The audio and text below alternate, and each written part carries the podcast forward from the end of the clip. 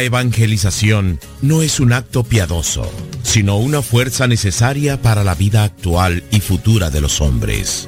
Te invitamos pues desde ya a escuchar el programa Evangelizar sin tregua de los misioneros servidores de la palabra.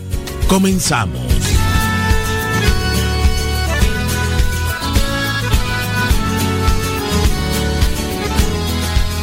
Desde hace ya algún tiempecito que yo, yo tenía, yo, yo, tenía, ¿eh?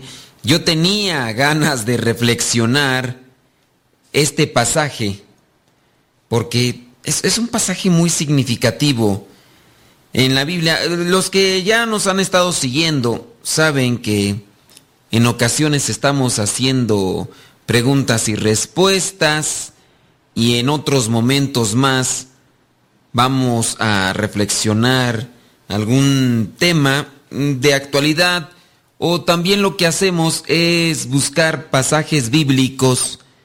Y me he estado dando a la tarea de retomar estos pasajes de la historia de la salvación, pero dándoles esa interpretación actual y también muy muy de nosotros, muy muy cercana a nosotros que es válida. La historia de la salvación hay que reflexionarla y encontrar aquellas cosas que son reflejo para nuestras vidas. Nosotros debemos de mirar en la historia de la salvación lo que es una historia ya vivida por parte de personas que han estado cerca de Dios y de cómo se han distanciado, de cómo se han alejado. En su momento hemos ya reflexionado sobre la figura del rey David. No es cierto, no es cierto, ya me equivoqué. Sobre la figura del rey Saúl, el primer rey del pueblo de Israel. Y encontramos cómo en el rey Saúl hubo mucha ambición. Hubo ambición y deseos de, de cosas materiales y no sabemos si hasta dinero. El rey tenía la encomienda en el pueblo de Israel tenían la encomienda de destruir todo lo que encontraran del pueblo enemigo, destruir todo, absolutamente todo.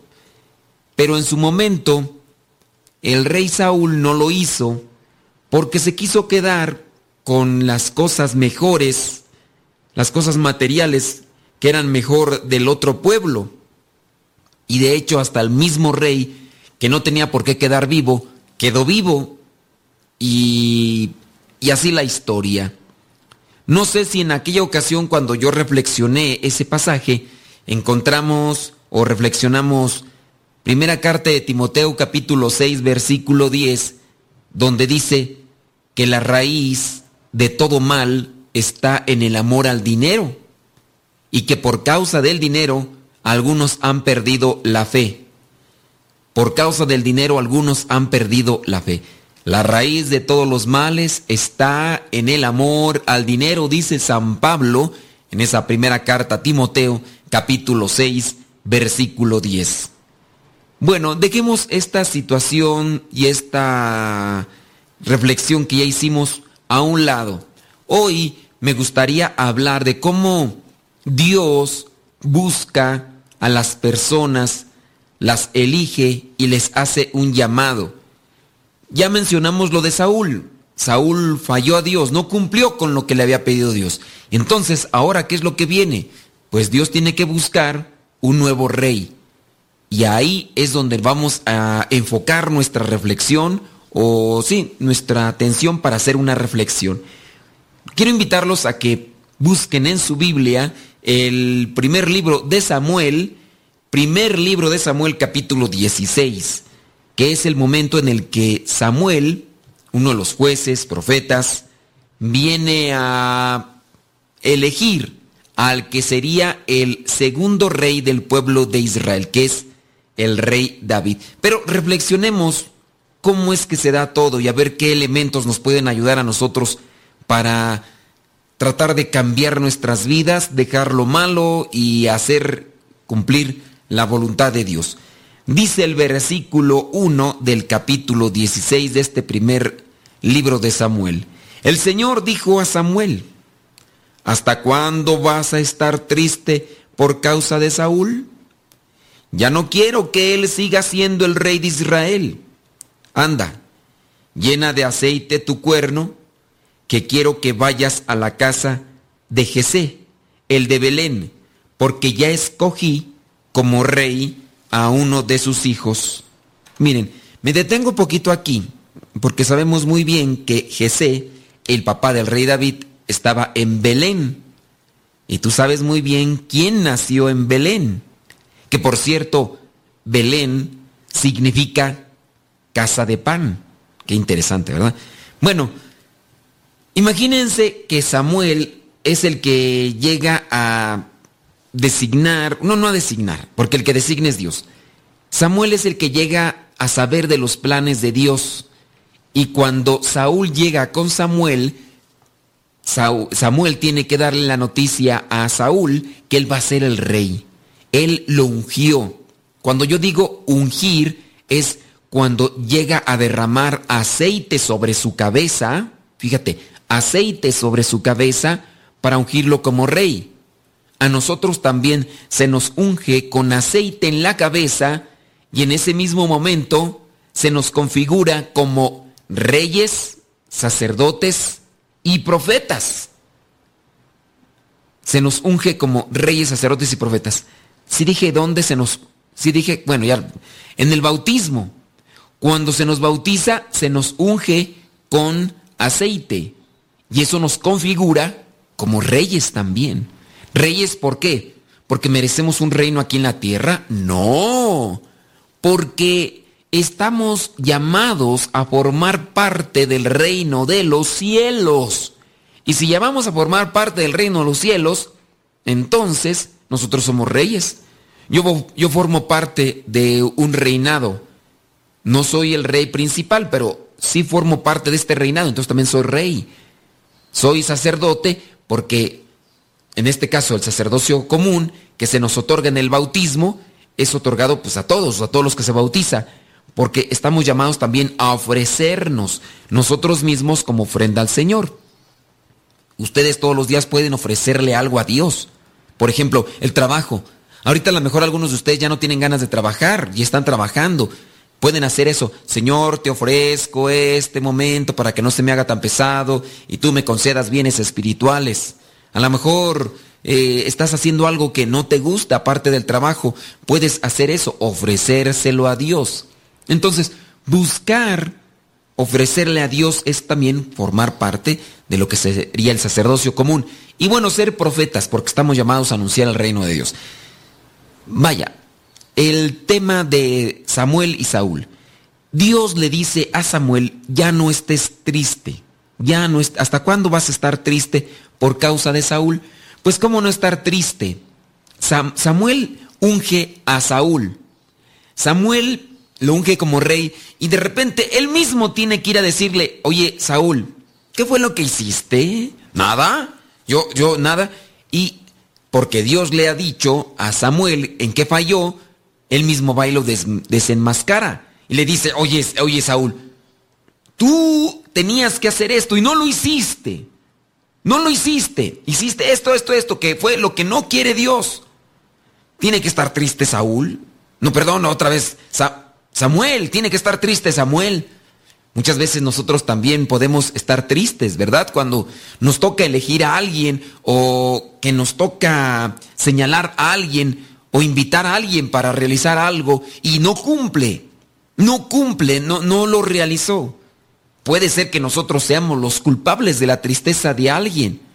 No sé, incluso los mismos papás. Los papás nos dicen, hijo, me gustaría que hagas esto. Ciertamente hay cosas a las cuales nos pueden invitar los papás y les gustará que quizá a lo mejor nosotros las hagamos, pero pues en su caso muchas cosas que nosotros, hijo, yo me gustaría que te quedes a cuidar de esta cosa, pero por favor, sé responsable. ¿Y dónde está, no? Que al final puede ser que descuidemos y los papás se ponen tristes. Hijo, pero ¿por qué no me hiciste caso? Te pedí de favor que hicieras esto. Mira nada más con qué cosas me sales. Así nosotros también, en algunos casos, elegimos a una persona en la vida porque le tenemos confianza o queremos que cumpla o realice algo. y viene la tristeza. ¿Qué decir de las personas que incluso llegan a aceptar a otra persona en su vida, como pareja, como novios, y de repente te das cuenta que te está engañando? ¿Por qué no? Pues viene la tristeza. Sí, también en el caso de Samuel se sentía triste. Reflexión en este punto y hasta este momento podría ser, ¿tú has defraudado a alguien que te ha escogido para algo? que te ha elegido para algo en esta vida y tú lo has defraudado, tú lo has defraudado. En este caso, también tú puedes ser que estés triste y te sientes pues así, tirado, eh, desconsolado, afligido, porque otra persona no te respondió. Tenías tanta confianza en esta persona y mira nada más con lo que sale. E incluso la misma amistad te ha retirado. Puede ser, digo, de todo hay en la viña del Señor. Así que vamos a reflexionar en esto. Vamos a hacer una pequeñita pausa. Vámonos una pausa y ya regresamos.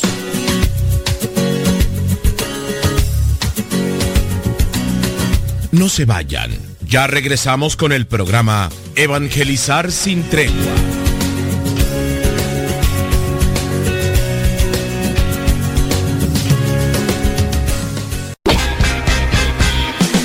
Si perteneces a una radio católica y quieres transmitir este tipo de programas, te invitamos a que te pongas en contacto con nosotros y te los podemos mandar estos programas ya editados. Así que busca nuestro correo electrónico ahí en nuestras redes sociales y con gusto nos ponemos de acuerdo y te los mandamos ya editados si es que perteneces a una estación de radio. Buenos días, Padre Modesto. Le saluda Modesto Portillo. Le saludo, Padre Modesto, para darle gracias a Dios que Dios lo haya puesto en ese maravilloso programa. Su programa es una gran importancia para mí. Me ha ayudado mucho, Padre Modesto, para meditar y pensar y ha cambiado mucho. Yo antes era muy perverso, a base de sus programas. Gracias a Dios, yo estoy cambiando. Lo escucho de aquí de Los Ángeles, California. Gracias, Padre, y que Dios lo bendiga y que Dios le dé fuerza para seguir adelante, que siga echándole rayas al tigre, Padre. Gracias.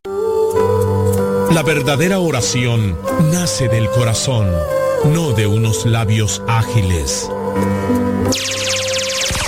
Escuchas Radio Cepa.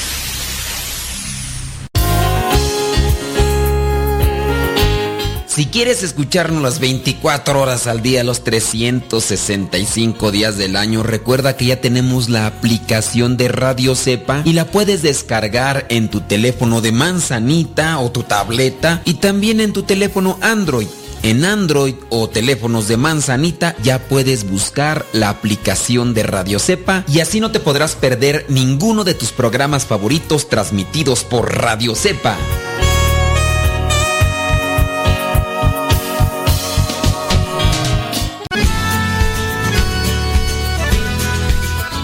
Si tienes alguna pregunta que nos quieras hacer con respecto a la fe, puedes dejar tu pregunta ahí en la página de Facebook.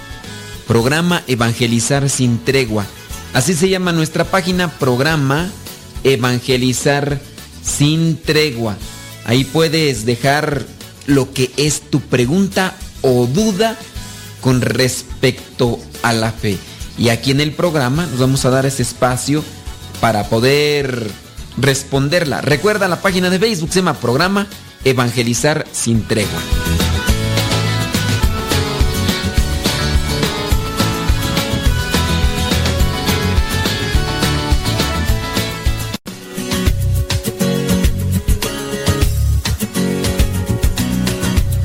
Ya regresamos a tu programa Evangelizar sin tregua.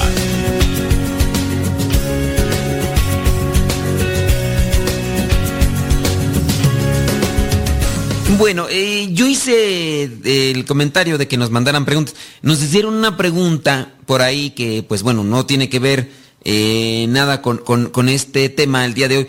Y, sí, les pido que por favor en, su caso mejor hagan solamente preguntas con relación a este tema. Si es que por ahí algo les llega a ustedes a inquietar. Y otras preguntas las dejamos ya para otra sesión para otro programa. ¿Sale, Valex? Andrés, pues.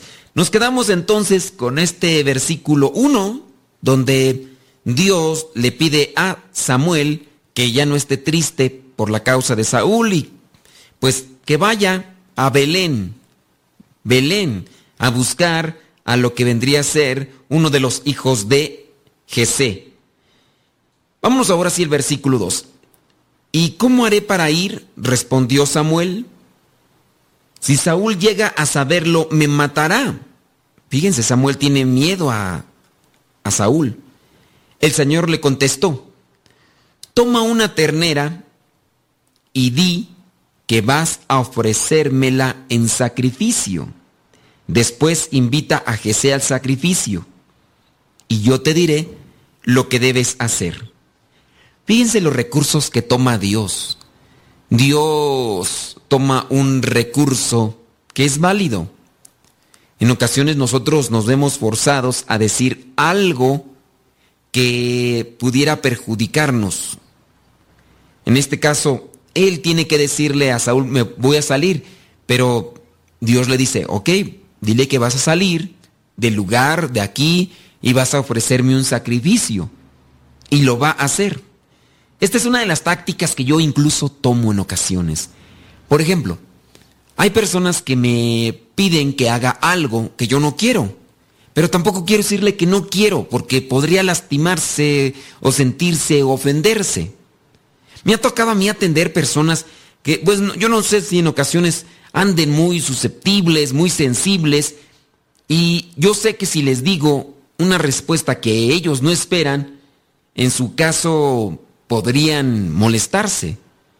Digo, no tengo necesariamente que decirle que no, pero no voy a mentir y le voy a decir que sí, sino que busco un recurso o algo que pudiera ser para evadir la invitación o la propuesta. Pongamos el ejemplo.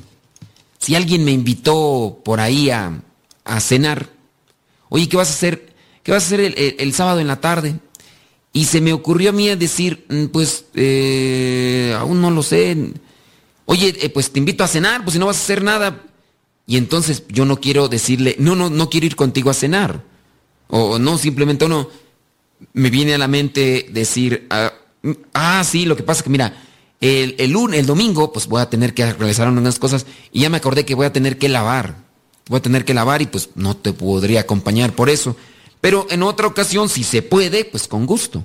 Ya rechacé la invitación utilizando otro recurso. En este caso Dios hace lo mismo con, con Samuel. Cuando dice Samuel, oh, pero es que si Saúl se da cuenta que voy a salir este, a buscar a, a Jesé hasta Belén, pues eh, se va a enojar Saúl y hasta me puede matar. Ok, toma una ternera y di que vas a ofrecerme el sacrificio. Aquí en este caso vamos a ver qué es lo que sucede. Eh, versículo 4. Samuel hizo lo que el Señor le mandó y cuando llegó a Belén, los ancianos de la ciudad salieron a recibirle con cierto temor y le preguntaron, ¿vienes en son de paz? Pues es que es Samuel. Es Samuel y obviamente no viaja así solo y la forma como se, eh, como se viajaba o como él viajaba siendo un juez y un profeta, pues obviamente llamaba la atención. Y aquellos ancianos de Belén, pues se preocuparon y dicen, pues, qué milagro, o sea, ¿cuál es tu intención? Pues preocupa así como cuando nos llega una llamada de alguien de quien no esperamos y conocemos en ocasiones hasta nos asusta, pues, ¿qué querrá? O ese rato yo recibí una llamada de un conocido que tengo mucho que no veo, que tengo mucho que no veo, porque él se distanció y todo lo demás. Y entonces cuando me dicen, te habla fulano de tal, y me dice, soy fulano de tal. Yo inmediatamente dije, ah, ¿qué pasó? Una situación. Bueno, pues así estos ancianos vienen a sorprenderse porque pues Samuel va llegando a Belén. Versículo 5. Eh, le dijo Samuel, sí, vengo en son de paz. Vengo a ofrecer un sacrificio al Señor. Purifíquense y acompáñenme a participar del sacrificio. Luego Samuel purificó a Jesé y a sus hijos y los invitó al sacrificio. Recuerden que podían estar en, la ofrenda, en el sacrificio, solamente los purificados, en este caso los sacerdotes, los ancianos, eran personas que estaban dedicadas a eso. Cuando participaban otros, tenían que purificarse. Versículo 6. Cuando ellos llegaron, Samuel vio a Eliab y pensó, con toda seguridad, este es el hombre que el Señor ha escogido como rey. ¿Quién sabe cómo haber estado Eliab? Aquí la palabra de Dios no nos lo describe. Pero teniendo presente lo que es la mentalidad de aquel tiempo, ¿cómo debería de ser un rey? Un rey debería ser fornido porque tenía que encabezar los batallones de guerra, los batallones para acabar con los enemigos y defender al pueblo, al pueblo de Israel. Entonces, obviamente tendría que ser alguien fornido, grande, maduro, para que pudiera liderar a los batallones. Entonces vio a Eliab y pensó, de seguro este, este va a ser el nuevo rey. Pero el Señor le dijo, no te fijes en su apariencia, ni en su elevada estatura, pues yo lo he pues yo lo he rechazado. No se trata de lo que el hombre ve, pues el hombre se fija en las apariencias, pero yo me fijo en el corazón. Tómala, hay que apuntarse esto, hay que apuntarse esto. No te fijes en las apariencias, pues el hombre se fija en ellas, pero Dios se fija en el corazón. El hombre está tan acostumbrado a ver solamente las apariencias y en ocasiones con esas apariencias nosotros queremos ir caminando. Lo que aparece por fuera, lo que nos llegamos a colgar, a tener a un lado. Y ahí vamos caminando en la vida pensando que eso es lo que nos define. Lo que nos define es lo que llevamos dentro. ¿Quién eres, quién eres por dentro? Eso es lo más importante ante Dios y ante los demás. Pudiera ser que tú te veas como una persona madura, te ves, pero oh grandes decepciones nos llevamos cuando vemos a personas que son grandes de edad y que de repente se comportan como si fueran unos niños de cuatro hasta de tres años. Deja de, hay niños de cinco, de cinco años que yo veo que son hasta más maduros que, que ciertas personas. Yo me he encontrado por ahí algunos. Ustedes podrán decir, a lo mejor te estás fijando en personas muy ancianas. No, ni tanto. Por ahí he encontrado algunos que, que oscilan entre los 50 y 60. Oye, no son grandes. No son grandes para decir, no, pues es que ya a lo mejor ahí eh, está fallándoles ya su, su conciencia. No, pero me he encontrado con personas de 50 o 60 años de verdad qué infantiles, qué infantiles. Y, bueno, ya mejor no, porque me acaba de pasar por allí una situación con una persona que, que empezó a decirme un montón de cosas y en verdad solamente porque, pues porque no le quise contestar el teléfono. Y dije, estoy ocupado, estoy ocupado. Y no le quise contestar el teléfono. Y la persona se desesperó y me dijo un montón de cosas. Y, oye, pero pues comprende, pues estoy ocupado. Como ahorita, por ejemplo, estoy en el programa. Si alguien llega y me habla, yo aquí por la ventana les digo a los hermanos, les digo, después estoy en programa, eh, estoy editando, mira, hay cosas que tengo que estar aquí así escuchando, tengo que terminarlas a cierto momento. Y esta persona, al parecer, pues no sé si en alguna Ustedes van a decir, a lo mejor se quería suicidar la persona y tú no la quisiste atender. No, no, no es eso. No es eso. Ya después platicó con un hermano y le dio a conocer cuál era el motivo. Obviamente era un, un interés eh, personal, pero era una cuestión material que andaba buscando por ahí acomodar. No, no es que, ay, es que se quería suicidar y tú no lo atendiste. No, no, no, no era eso. Pero yo estaba ocupado y le dije, dile que después me hable, ahorita no puedo atenderlo.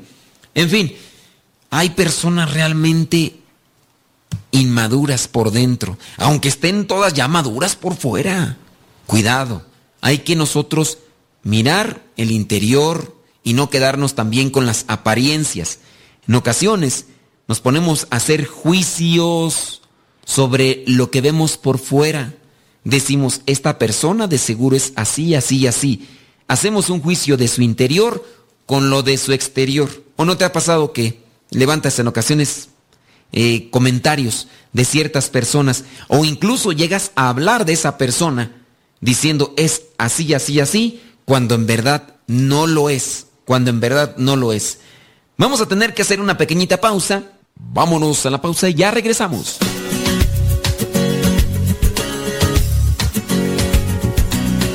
No se vayan. Ya regresamos con el programa Evangelizar sin tregua.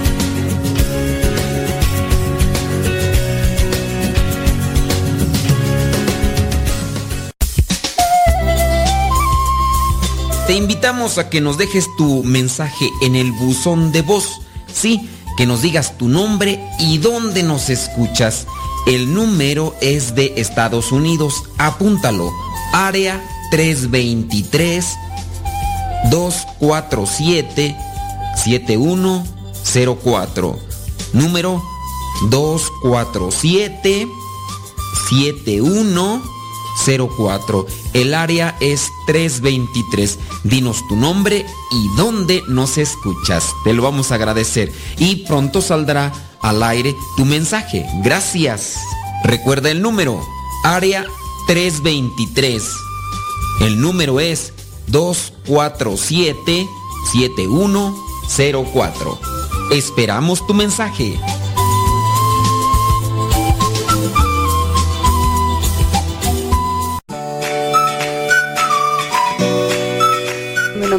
Miranda, desde Brooklyn, New York. Todo lo que Dios me ha dado a través de, toda su programación de Radio Cepa me gusta, la recomiendo. He invitado a personas a que llamen, que también tienen testimonios de vida, que sentían un vacío muy fuerte de esos católicos tibios que a veces somos. Y los invito, escuchen esa, esa estación buenísima. Hay un sacerdote muy, muy chispa, muy alegre, que tiene una forma muy personal de, de hacer sus programas, de analizar la palabra, todo. Entonces es una forma de motivación para ahora que me ven, ah, gracias, Dios te bendiga, porque la verdad le estoy escuchando, incluso mi mamá en México, también en la Ciudad de México. Pero nada, Padre, esos siete años, ocho años, diez años, veinte años más que le doy de vida a, a Radio Cepa van a ser de bendición. Así, y que viva Radio Cepa, que viva la palabra y que viva Cristo. Saludos, bendiciones me gusta, me gusta mucho y lo escucho todos los días en mi trabajo. De hecho, ahorita estoy trabajando todavía y hablando despacito porque pues me checan por ahí.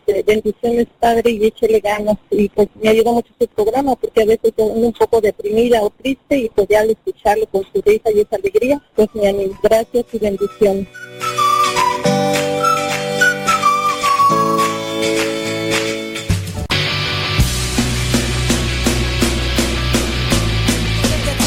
Y no puedo parar. Lo que me das en ningún lado lo puedo hallar.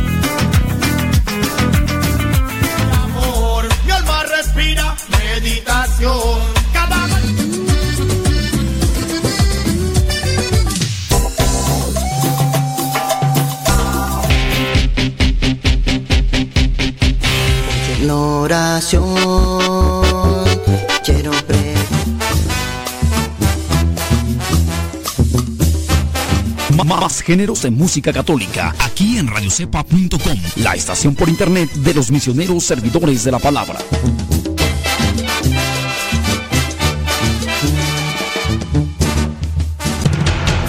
Radio Cepa, radio católica por internet que forma e informa.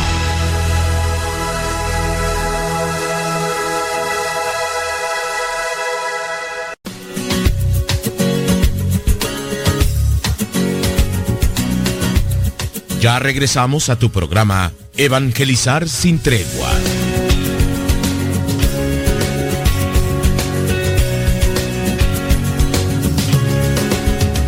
No hay que fijarnos en las apariencias entonces, criaturas del Señor. No hay que fijarnos en las apariencias. También conforme a lo que son las apariencias, nosotros venimos a hacer juicios, o ya sea por algún gesto, o por algo. Y, pues no. Hablando incluso hasta de la belleza. La verdadera belleza es la que emana del corazón. ¿Para qué quieres a una persona muy, pero muy guapa cuando es hipócrita, falsa, orgullosa, soberbia. Hablo de persona, no estoy diciendo la mujeres, no. Eh, ¿Para qué quieres una persona guapa, cascarón bonito, eh, cuerpo bonito, carrocería bonita, eh, ojos bonitos, pero del, dentro del corazón orgullosa la persona? Para, para abarcar a los dos, para que no vayan a decir las mujeres que le estoy tirando a ellas. Si somos por dentro soberbios, envidiosos, mentirosos, hipócritas, falsos, ¿para, qué?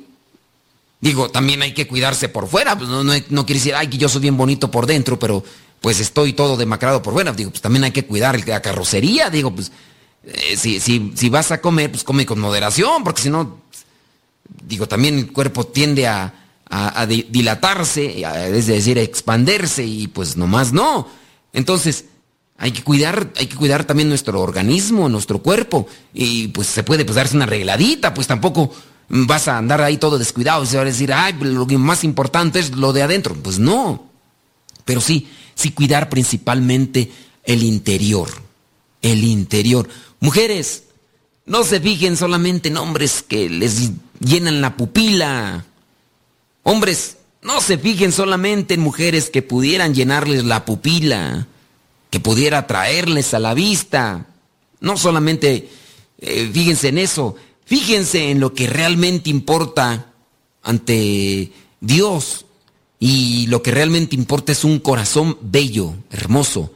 Y los corazones se ponen llenos, bellos y hermosos cuando se llenan de Dios. Bueno, eh, estamos ya alargando mucho esto. Dios se fija en el corazón. Los hombres se fijan en las apariencias. Samuel está buscando al que va a ser el segundo rey del pueblo de Israel. Ya había, ah, ya había visto a Eliab. Versículo 8. Entonces Jesé llamó a Abinadab y se lo presentó a Samuel. Pero Samuel contestó, mm, este, tampoco a este ha escogido el Señor. Luego le presentó Jesé a Samá, pero Samuel dijo, tampoco ha escogido a este. Jesé presentó a Samuel siete de sus hijos, pero Samuel, Samuel tuvo que decirle que a ninguno de ellos lo había elegido el Señor. Finalmente le preguntó Samuel a Jesé, ¿no tienes más hijos? Falta el más pequeño, que es el que cuida el rebaño, respondió Jesé. Manda a buscarlo. Dijo Samuel, porque no comenzaremos la ceremonia hasta que él llegue. Jesé lo mandó llamar y era un chamaco, un niño, un chico. Era de piel sonrosada, agradable y bien parecido. Entonces el Señor dijo a Samuel, este es Así que levántate y conságralo como rey. Enseguida, Samuel tomó el recipiente con aceite y en presencia de sus hermanos consagró como rey al joven que se llamaba David. A partir de aquel momento, el Espíritu del Señor se apoderó de él. Después, Samuel se despidió y se fue a Ramá. Entonces ya encontramos que Dios ha elegido a David, ha elegido a David y vendrá el momento entonces en el que tendrá que ocupar el puesto, pero de aquí en adelante tendrá que darse una odisea para poder hacer lo que sería el cambio. Si el cambio, quitar a Saúl y poner a David, pero es un muchacho, es un muchacho. ¿Cómo le va a hacer? Bueno, ya como quiera se ha identificado a David. Saúl no se ha dado cuenta, porque si Saúl se da cuenta, obviamente acaba con Samuel. Pero Samuel sí se ha dado cuenta de que existe un chamaquito y este ya ha sido ungido. Veamos en el versículo 14 del mismo capítulo 16. Entre tanto, el Espíritu del Señor se había apartado de Saúl Fíjense, el espíritu del Señor se había apartado de Saúl, pero el espíritu del Señor se había apoderado de David. Y un espíritu maligno enviado por el Señor atormentaba a Saúl. Un espíritu maligno enviado por el Señor atormentaba a Saúl. Por eso los que estaban a su servicio le dijeron, como usted ve, Señor nuestro, un espíritu maligno de parte de Dios lo está atormentando a usted. Por eso ordene usted a estos servidores suyos que busquen a alguien que sepa tocar el arpa para que cuando le ataque a usted el espíritu maligno, él toque el arpa y usted se sienta mejor. ¿Qué espíritu maligno podría ser este? Sabemos muy bien que no se trata de un espíritu maligno como lo podría ser eh, cuando a una persona viene a tener una posesión eh, demoníaca extraordinaria, que es cuando comienzan las sacudidas, cuando comienzan lo que son los tormentos. Sabemos que un espíritu como el que se presenta aquí podría ser aquel mismo que provocó Saúl. Saúl al distanciarse de Dios, queda, obviamente, si tú te apartas de Dios, te, te vacías de Dios, te comienzas a secar de Dios. Y que comenzará en ti, pues aquellos espíritus que podría uno interpretar como la envidia, el coraje, la ira, cosas que te atormentan, cosas que te sacuden, cosas que no necesariamente estamos diciendo son espíritus del maligno, son enviados, son demonios que están ahí contigo, pero son cosas que te están atormentando. Bueno, pues entonces los servidores del rey Saúl comienzan a decir, oye, pues hay que buscar a alguien. ¿Y cómo le haríamos para tranquilizar el temperamento del rey Saúl cuando viene este espíritu y lo, lo empieza a atormentar? Tráete un arpa el arpa. Y uno que sepa tocar bien el arpa. Viene aquí el momento para que entonces busquen a uno y buscaron a alguien que sabía tocar bien el arpa. Y entonces encontraron a un muchachito de piel sonrojada que tocaba el arpa, incluso cuando estaba cuidando los rebaños que le tocaban. Veamos el versículo 18. Entonces uno de ellos, cuando dijo Saúl, tráiganme a uno, Dijo, yo he visto que uno de los hijos de Jesé, el de Belén, sabe tocar muy bien. Además, es un guerrero valiente y habla con sensatez. Es bien parecido y cuenta con la ayuda del Señor. Uno de los que trabajaban con Saúl, pues ya le está diciendo quién es David. Entonces Saúl mandó mensajeros a Jesé para que le dijeran, envíame a tu hijo David, el que cuida las ovejas. Y Jesse envió su hijo David a Saúl. Con él le envió a Saúl un asno cargado de pan, un cuero de vino y un cabrito, una ofrenda para el rey. Así David se presentó ante Saúl y quedó a su servicio. Y Saúl llegó a estimarlo muchísimo y lo nombró su ayudante. ¿Cuánto tiempo había permanecido ya David con Saúl para que lo estimara así como lo presenta la palabra de Dios? No lo sabemos, pero el hecho que una persona sea humilde, que cumpla bien con sus quehaceres y sus labores, siempre será bien visto por todos, por todos, incluso por Dios. De ahí que nosotros debemos también de buscar siempre crecer en la humildad y realizar las cosas que nos tocan lo mejor posible para ser gratos a los ojos de todos. Dice el versículo 22, y Saúl envió un mensaje a Jesé, rogándole que dejara a David con él, porque le había agradado mucho. A lo mejor ya tocando el arpa, David le había tocado también ya el corazón y lo había tranquilizado, lo había llevado a esa, mm, esa situación de paz en su corazón. Así que cuando el espíritu maligno de parte de Dios atacaba a Saúl, David tomaba el arpa y se ponía a tocar. Con eso Saúl recobraba el ánimo y se sentía mejor. Y el espíritu maligno se apartaba de él. Bueno, encontramos a un hombre pequeño que sabe tocar bien el arpa y que sin duda vino a estar con Dios. Ahora llega el momento en el cual tiene que realizar sus acciones, pero creo que tenemos que irnos a una pausa. Vámonos una pequeñita pausa y ya regresamos.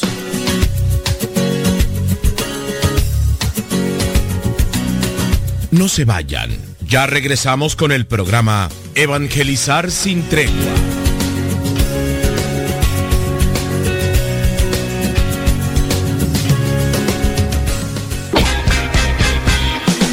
Si perteneces a una radio católica y quieres transmitir este tipo de programas, te invitamos a que te pongas en contacto con nosotros y te los podemos mandar estos programas ya editados. Así que busca nuestro correo electrónico ahí en nuestras redes sociales y con gusto nos ponemos de acuerdo y te los mandamos ya editados si es que perteneces a una estación de radio.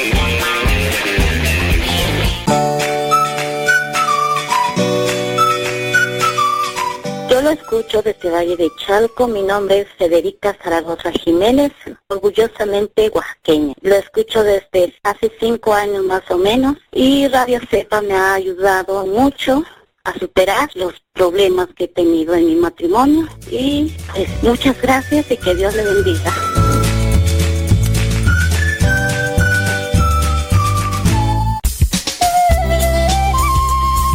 Te invitamos a que nos dejes tu mensaje en el buzón de voz.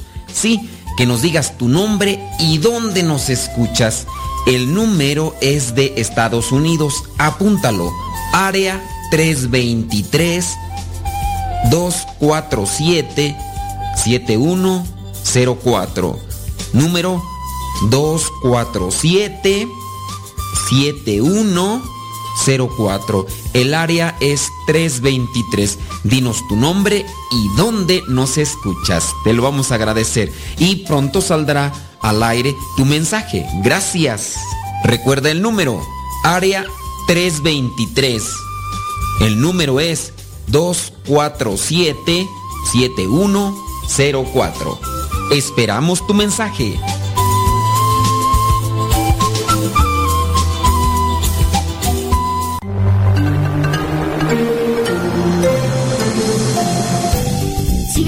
Escuchando radiocepa.com, la estación de los misioneros servidores de la palabra.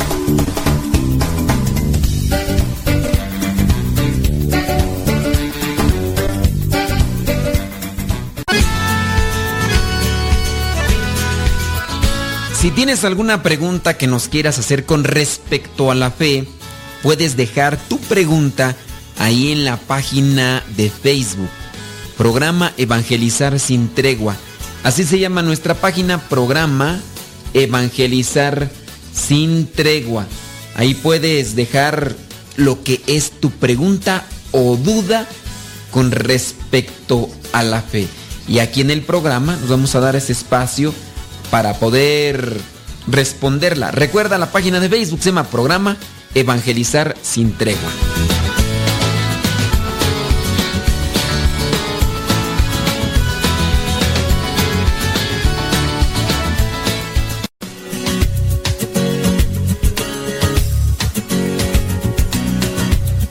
Ya regresamos a tu programa Evangelizar sin tregua.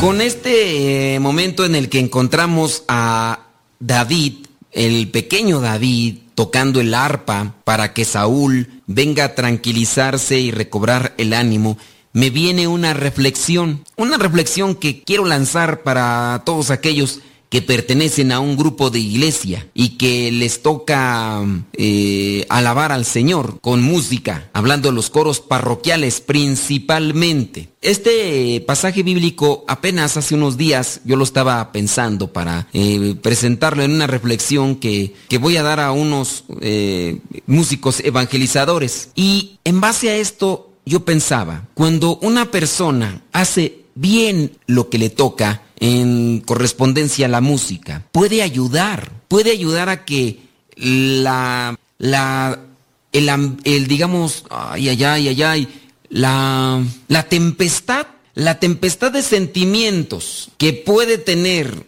una persona por diferentes circunstancias de la vida, vengan a menos que recobre el ánimo. Yo les preguntaría a los que están en los coros parroquiales, con todo el sonsonete que haces cuando estás en misa, digo sonsonete porque acabo de estar por ahí en una misa, que de verdad yo ya estando en la misa, yo ya no sabía si me ponía a bailar o, o, en ese momento qué tenía que hacer de verdad. Digo, no es que no era mi iglesia, pues yo tampoco podría haber dicho, ver, ya párense.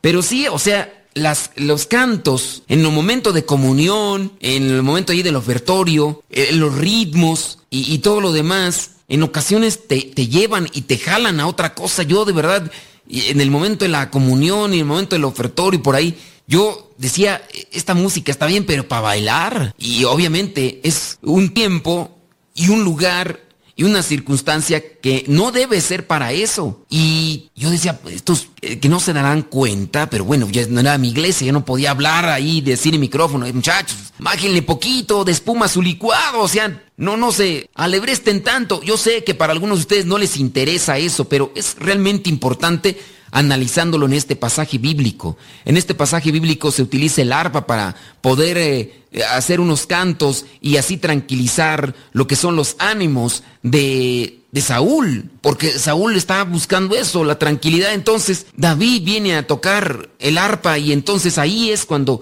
se viene a recobrar su tranquilidad, su paz y vivir así bien. Pero nosotros en ocasiones la música también la podemos malutilizar. Y hablo, por ejemplo, en el caso de algunos coros parroquiales, que en ocasiones tú entras a la misa y no sabes si entraste al centro de convenciones, ahí al, al, anfiteatro, ahí donde se está llevando a cabo un concierto de, de música secular o entraste a misa, porque ya están todos los del coro parroquial ahí queriendo lucirse con todos sus instrumentos con grandes bocinas y con mucho ruido y quizás están haciendo bailar a la gente, alegrarse, pero no la están haciendo entrar en sintonía con Dios para lo que es el momento. No, no lo están haciendo. Me ha tocado entrar y ver que muchos ahí con sus guitarras eléctricas, con sus teclados y yo digo pues hay algunos que tocan igual horrible horrible. Yo por caridad no me he detenido a decirle a algunos, ¿sabes qué? Mejor no cantes, mejor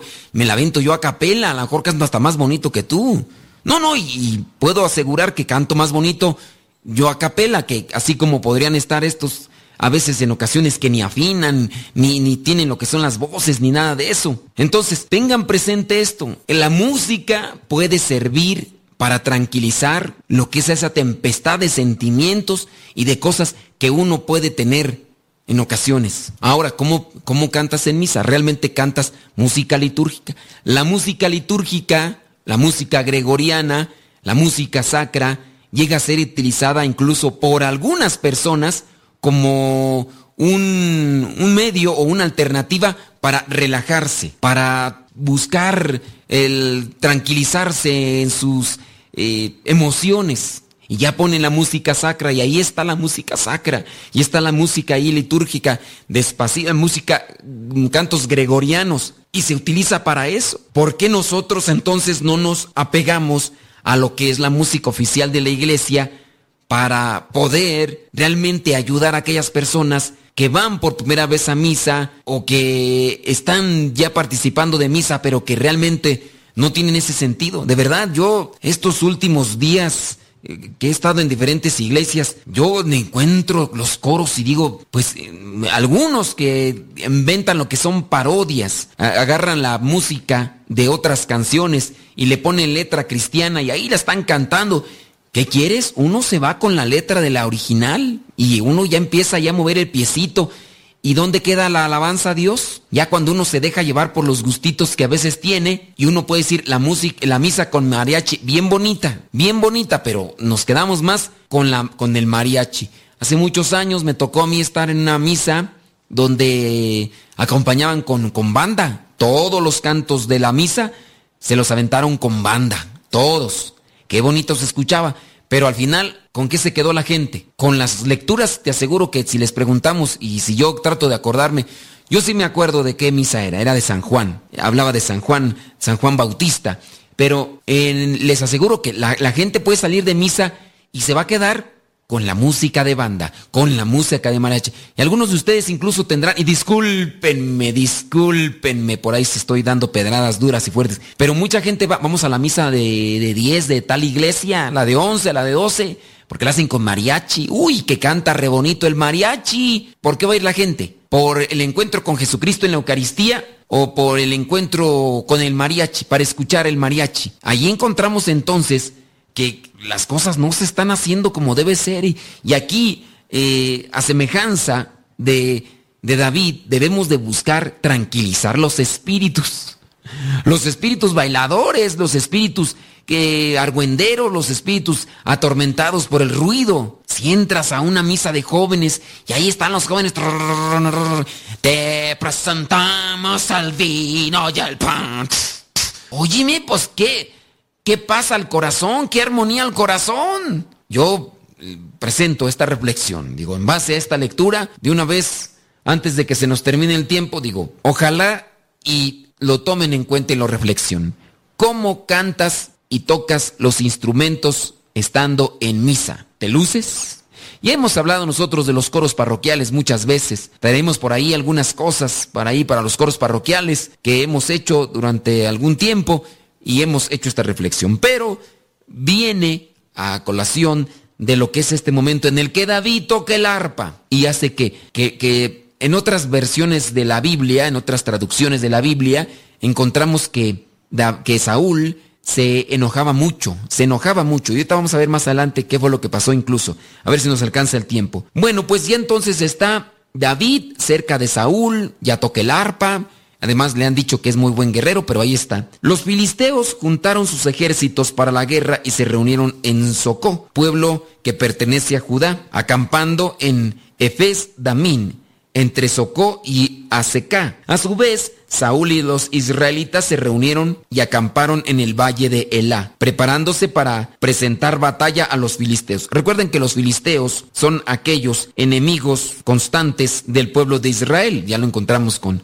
con Sansón, ya lo encontramos con ahora con David. Estos tenían sus posiciones en un monte y los israelitas en otro, quedando separados por el valle. De pronto, de entre los filisteos kilos. O sea, ya estamos hablando de cosas mayores, ¿verdad? Ahí dice que como de tres metros. Del mismo metal eran las placas que le protegían las piernas y la jabalina que llevaba al hombro. El asta de su lanza era como un rodillo de telar y su punta de hierro pesaba más de seis kilos. Delante de él iba su ayudante. Goliat se detuvo y dijo a los soldados israelitas, ¿para qué han salido en orden de combate? Puesto que yo soy un filisteo y ustedes están al servicio de Saúl, elijan a uno de poderosos, fuertes. Hay que prepararnos, hay que estar siempre en sintonía de Dios para que no nos vence el enemigo y no perdamos la batalla. Recuerden, somos guerreros del Señor y todos los días enfrentamos una batalla contra el enemigo de Dios, es decir, contra Satanás y sus demonios. Se despide el Padre Modesto Lule de los misioneros servidores de la palabra. Nos escuchamos en la próxima.